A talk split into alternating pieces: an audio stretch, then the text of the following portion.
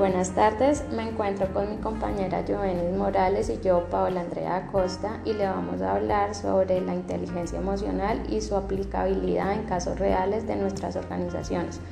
Para abordar el tema de la inteligencia emocional, primero hay que hablar de las estructuras anatómicas en las cuales se encuentra la inteligencia emocional. Se sabe por neurobiología y por neurociencia que el cerebro humano tiene tres niveles de procesamiento de información. El primer nivel es el más antiguo y se llama reptiliano por ser el más primitivo. Es el que se encarga de las reacciones primitivas de defensa, de miedo y de supervivencia. Luego viene el cerebro emocional y se encuentra en el cuerpo calloso en las zonas mesencefálicas y también en la corteza prefrontal. También se han encontrado sitios como el amígdala, que son importantes para la regulación de las emociones. Y por último, la parte más evolucionada del ser humano, que es la corteza cerebral, en especial la corteza prefrontal. Entonces, dicho esto, podemos decir que un ser humano tiene comportamientos primitivos que adquirió desde hace millones de años tiene emociones que son mucho más fuertes y permanentes y tiene razonamientos, que son las actividades que se encargan de controlar las emociones. Adicionalmente podemos decir que otros autores como Howard Gardner en 1983 hizo una publicación sobre las inteligencias múltiples, que fue un hecho histórico para la época, un asunto revolucionario, porque hasta la fecha nadie había hablado de que el ser humano tuviera más de una inteligencia. Es más, se solía decir la inteligencia del ser humano con el coeficiente intelectual. Pero Garner sorprendió al mundo diciendo que nosotros tenemos ocho tipos de inteligencia. La primera es la inteligencia lingüística, que es la encargada, por ejemplo, de aprender diferentes idiomas. Por eso hay personas que se les facilita los idiomas y hay otras que no. Luego tenemos la inteligencia musical. Eh, tenemos personas que tienen el oído para la música y otras que no aprenden a tocar un instrumento nunca en su vida. Luego tenemos la inteligencia lógica matemática, que es la clásica de los físicos, los ingenieros. También tenemos la inteligencia corporal sinestésica, que es la que utilizan los bailarines, como por ejemplo la bailarina famosa La Valdiri.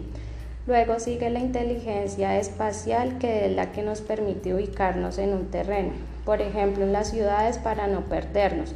Luego viene la inteligencia intrapersonal, que es la que se encarga de explorar el mundo interior de la persona, los diálogos internos. Luego la inteligencia interpersonal, que es la que se encarga de las relaciones humanas con los demás.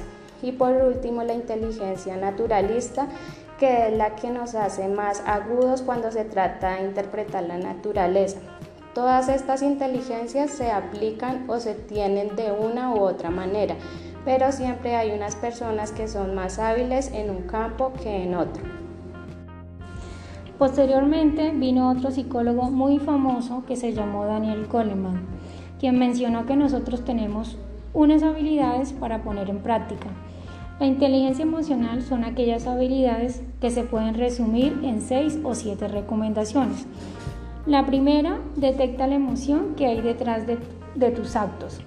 Se dice que uno recuerda muchos malos actos cuando está acompañado de una emoción, que cuando están solo el acto sin emoción. Segundo, amplía tu vocabulario emocional. Es muy importante utilizar palabras cariñosas, amables y respetuosas. Tercero, no te dejes engañar por las apariencias emocionales y como expresiones de cariño. Cuarto, no juzgues la forma en que te sientes, o sea, no te culpes si te sientes triste, ni te castigues porque te sientes feliz. Quinto, descubre el mensaje oculto de tu lenguaje corporal. Es muy importante traducir ese lenguaje.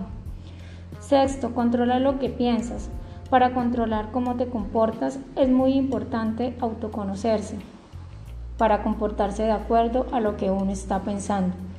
No hacer todo lo que uno piensa, porque si uno hace todo lo que piensa, pues termina cometiendo una imprudencia.